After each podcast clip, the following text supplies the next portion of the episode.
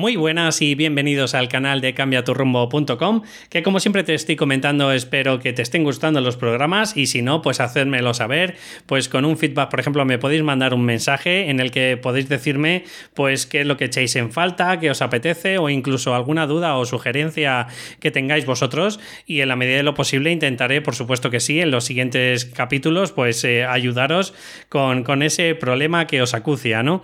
También recordaros para todas esas personas que padecen el síndrome del impostor y si no os acordáis que, cuáles son los tres síntomas principales, bueno, pues deciros que suelen ser el miedo a fracasar, el miedo a no ser nunca suficiente y el miedo pues a mostrarse en las redes, a mostrar todo lo que sabes y tus conocimientos pues para ayudar por supuesto que sí a otras personas.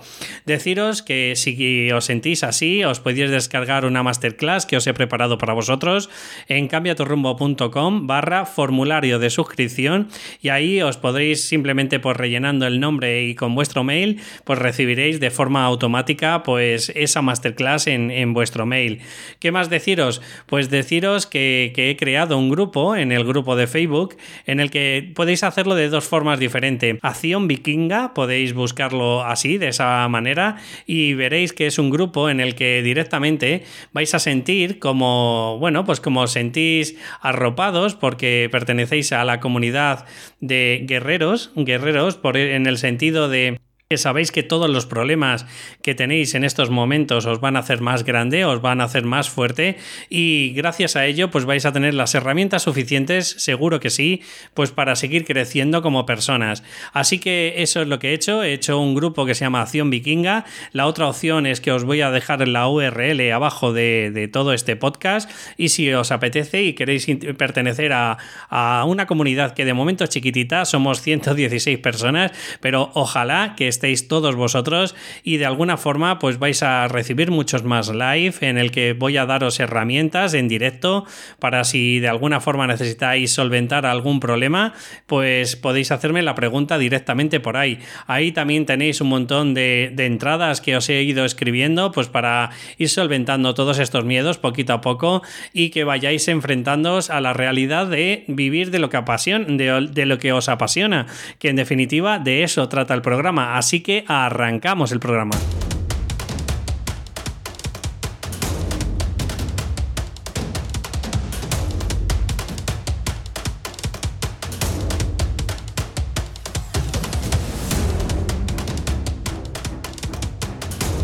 Buenas, pues ya estamos otra vez por aquí y hoy el programa quiero deciros una herramienta o quiero haceros o generaros una conciencia en el que por encima de todo, por encima de todo este crecimiento que estamos teniendo día a día, porque no olvidéis que el proyecto también mm, de alguna forma os alimenta y os hace crecer de forma personal, quiero deciros que para mí una de las herramientas principales, primero que tienes que ser consciente, por supuesto que sí, es de tu emoción. Es decir, y probablemente tenga que, luego poner algún pitido, ¿vale? Pero si tienes una emoción de probablemente vas a tener unas acciones de y probablemente vas a tener pues un proyecto que no va a estar muy alineado con lo que tú estás deseando o con lo que te encantaría eh, hacer crecer de alguna forma.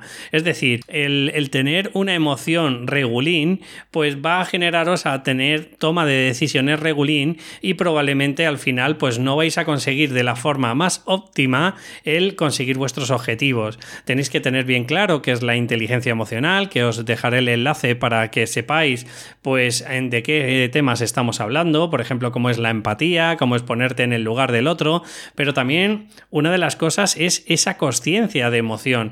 Es decir, parece que estamos en una sociedad en la que no nos explican en ningún momento pues qué son las emociones, cómo puedes ser conscientes de ellas, incluso tenemos un lenguaje muy limitado, no sé si os pasa en el que, pues tú, no sé, te, normalmente no hablamos de esas emociones, ya te lo digo yo, pero aunque habláramos de esas emociones, te digo que eh, como norma general no tenemos eh, un lenguaje, no tenemos un, un, vocabulario muy amplio para hablar de nuestras emociones. Y si lo tenemos es para de forma peyorativa y de forma negativa, es decir, eres capaz de decir estoy frustrado, enojado, cabreado, melancólico, triste, eh, no sé, puedes decir infinitud, pero luego a la hora de decir cosas positivas, pues mm, parece que nos movemos en el entorno de bien, normal, regular, aceptable y poco más. Por eso mi conciencia y por eso quiero darte este granito en el que si tú quieres mantener ese proyecto, si tú quieres vivir de lo que te, de, lo que te apasiona, tienes que tener controlado y bajo tu cargo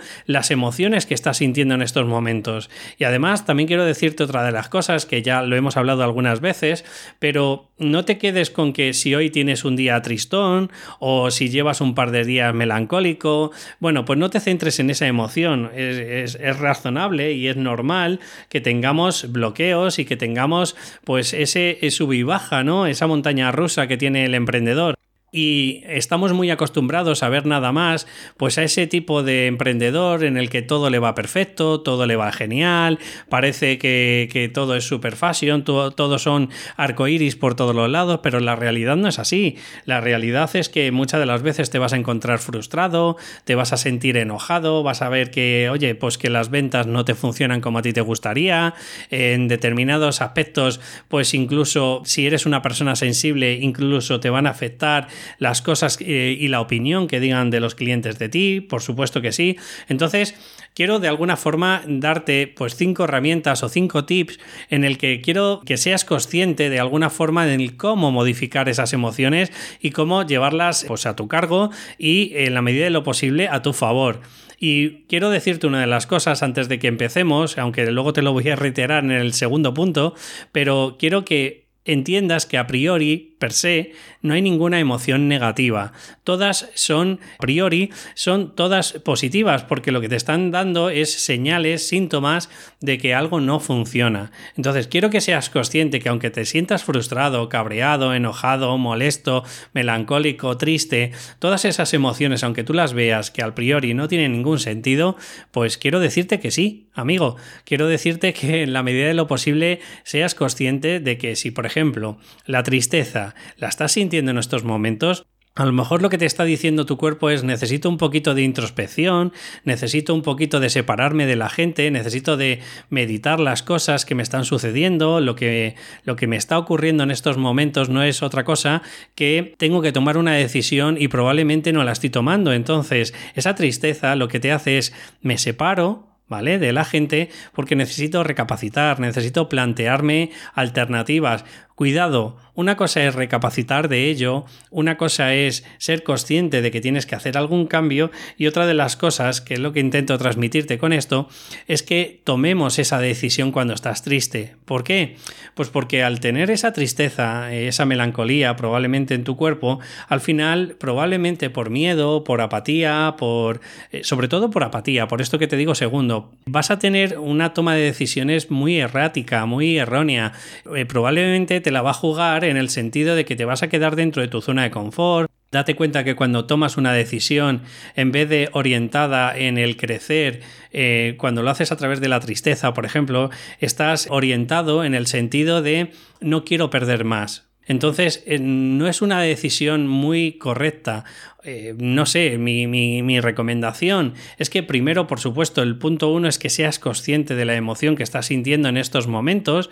¿Por qué? Pues porque de alguna forma, en el momento que eres consciente de la emoción, primero la estás dejando emanar. Eso de la generación en la que vivíamos de, tripas para adentro, de no muestres tus emociones, por ejemplo, si eres hombre, pues eres débil si estás mostrando tus emociones, bla, bla, bla. Eh, eso es del siglo XX. Vamos a centrarnos en el siglo XXI, en el que las personas todos somos por igual, somos seres emocionales, somos eh, racionales, por supuesto que sí, pero no solo. Además, en mayor medida, somos mucho más emocionales, o sea, no hay ni una sola decisión, ni una que no la tomes desde la emoción. Sin embargo, hay un montón de, decisiones que sí las hacemos desde no la lógica. O sea, tú puedes tomar una decisión en el que, no sé, contestarle de una manera determinada a una persona, probablemente la estás haciendo desde la pura emoción. Sin embargo, desde la decisión, desde la racionalidad, pues probablemente no, porque a lo mejor lo que estás haciendo es perder una amistad.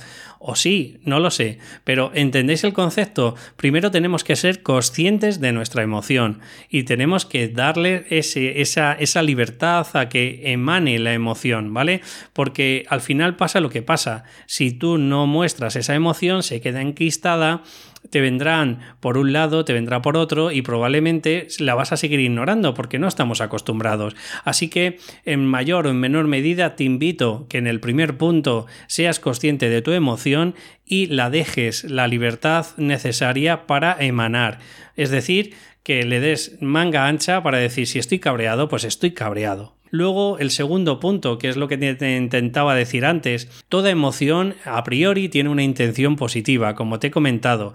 ¿Y cuáles son esas intenciones? Bueno, en mayor o menor medida ya te he dicho cómo es recogimiento, si por ejemplo es positiva, como puede ser la alegría, pues lo que estás haciendo es invitar a la gente que esté al lado tuyo, asco pues de alguna forma nos venía de la época pues casi del cromañón cuando, cuando a lo mejor comíamos algún alimento que no era correcto y de alguna forma te está diciendo el cuerpo no te comas eso que probablemente te vas a intoxicar, yo que sé, sorpresa pues en mayor o menor medida em, genera mayores aspectos, eh, o sea, genera como si dijéramos todos los recursos atencionales, pues hace que estén ahí, ¿no? Y lo que están haciendo es que gracias a esa emoción eres consciente de focalizar tu atención solo en ese punto, ¿no? Y hay un determinado conjunto de, emociones que unas son básicas, otras son secundarias, como podría ser, por ejemplo, los celos, etcétera, ¿no? Pero bueno, ya te digo que a priori toda intención es positiva. ¿Y cuáles son las tres intenciones positivas que tiene toda emoción? Bueno, pues prevenirnos de algo, por ejemplo, prevenirnos del fracaso, si estamos hablando del síndrome del impostor, prevenirnos de que nos toren, de que nos engañen, de que nos protege, pues el segundo punto sería pues nos protege de alguna forma que no nos hagan daño, nos protege a que tomemos decisiones pues a lo mejor incorrectas de esa determinada manera, no sé, en definitiva, es una serie de, probabilidades como, como estáis viendo, prevenir, proteger y por último la tercera intención positiva es servir. ¿Servir de qué? Pues servir de que vuelvo al, mismo bucle, que es servir para que la gente no te haga daño, para que tú no te sientas herido, para que tú no te sientas fracasado, para que tu autoestima en mayor o menor medida no sufra, para que no tengas un autoconcepto diferente de ti mismo. Pero si te das cuenta, todo se mueve dentro de ese entorno. Entonces, mi propuesta como te he dicho, primero ser consciente de esa emoción. Segundo, ser consciente también de que hay una intención positiva. Tercero, desapegarte de las emociones. Esto es eh, súper fácil de decir y no tan fácil de hacer. ¿Cómo lo puedes hacer? Bueno, pues en mayor o menor medida tú puedes coger y decir, vale, tienes que ser consciente de que cuando tú estás enrabietado, no eres tú el que estás enrabietado, es una emoción que está emanando como rabia, ¿vale? En tu cuerpo.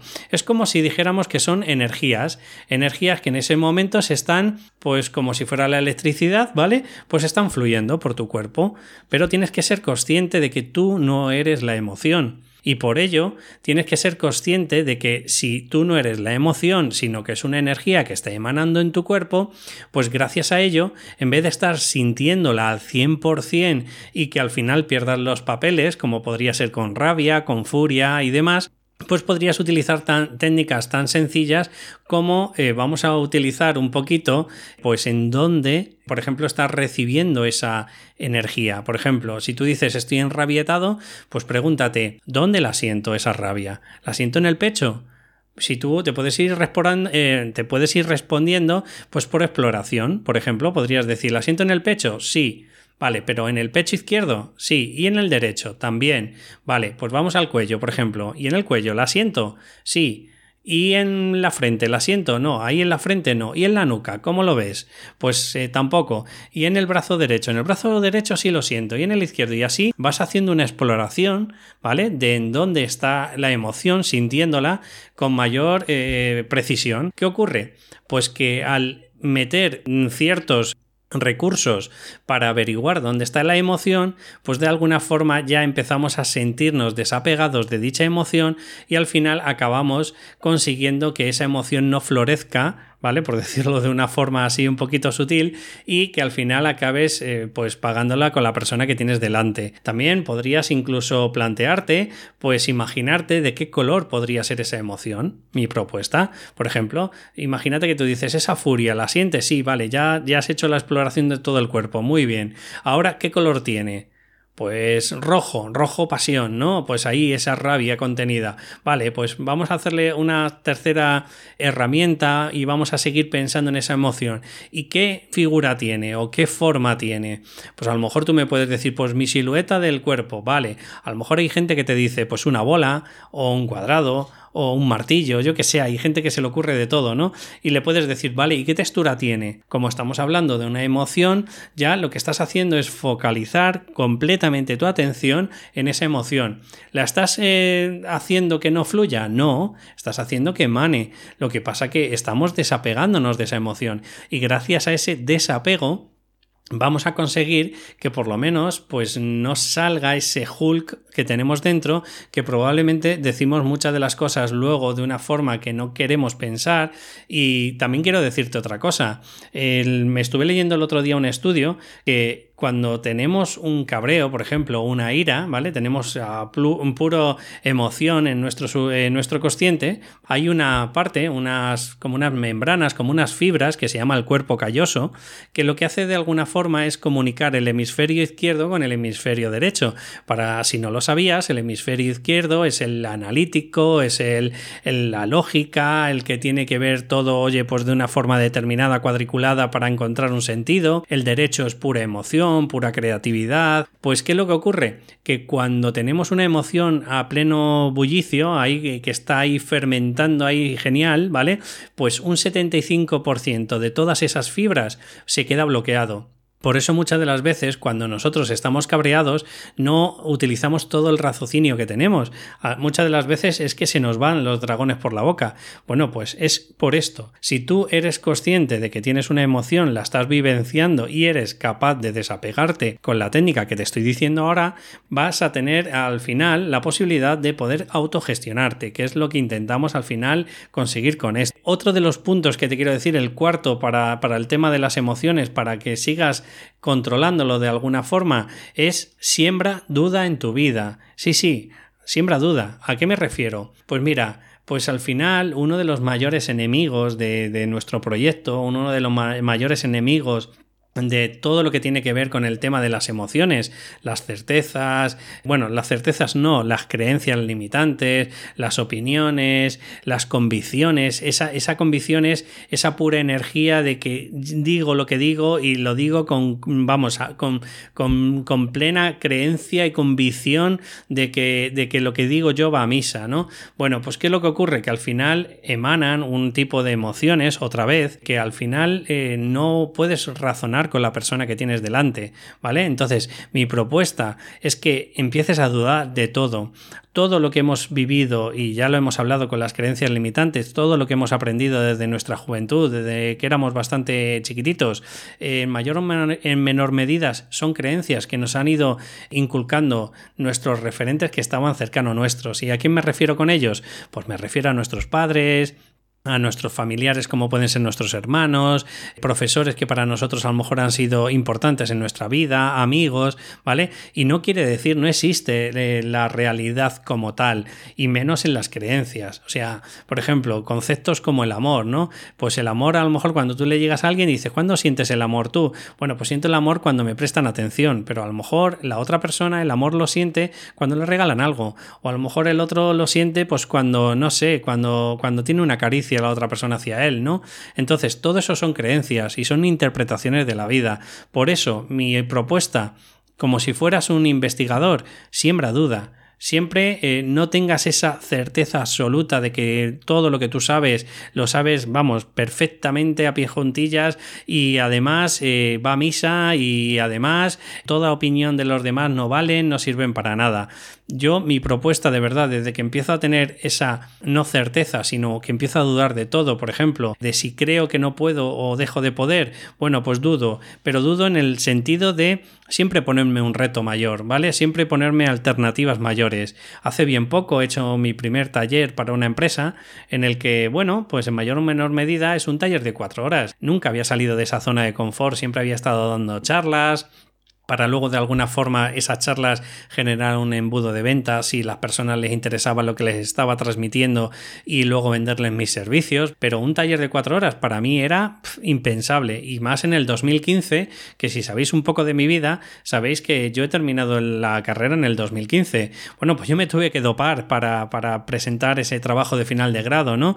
Y fíjate, cuatro años después, pues soy capaz de ponerme delante de ciertas personas y empezar a mostrar y a explicar todo esto que os estoy explicando a vosotros, en mayor o menor medida, por supuesto. Aquí nos estamos moviendo en entornos de 20 minutos y allí pues tienes que prepararte un taller de 4 horas con dinámicas, con juegos, para que la gente lo asimile y demás, ¿no?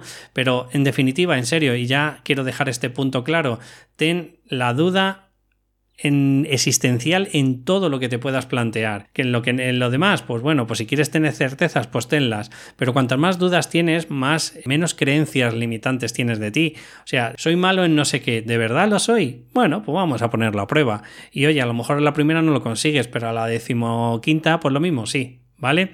Y por último, ten siempre actitud de crecimiento, por supuesto que sí. ¿Cómo puedes tener actitud de crecimiento? Bueno, pues como te estoy comentando, si hoy he hecho uno, pues el siguiente reto es conseguir el 2 y después el 3 y después aumentar e intentar sacar siempre los pies, como digo yo, de la zona de confort, ir trasteando, ir comprobando de, oye, pues me siento cómodo en esto, pues vamos a salir un poquito más, eh, vamos a hacer otra cosa diferente. Y en mayor o menor medida, siempre vas a tener una gestión emocional mucho más ¿Por qué? Porque primero, por último, ya para recapitular, Vas a ser consciente de tus emociones, vas a tener mayor lenguaje, por supuesto que sí.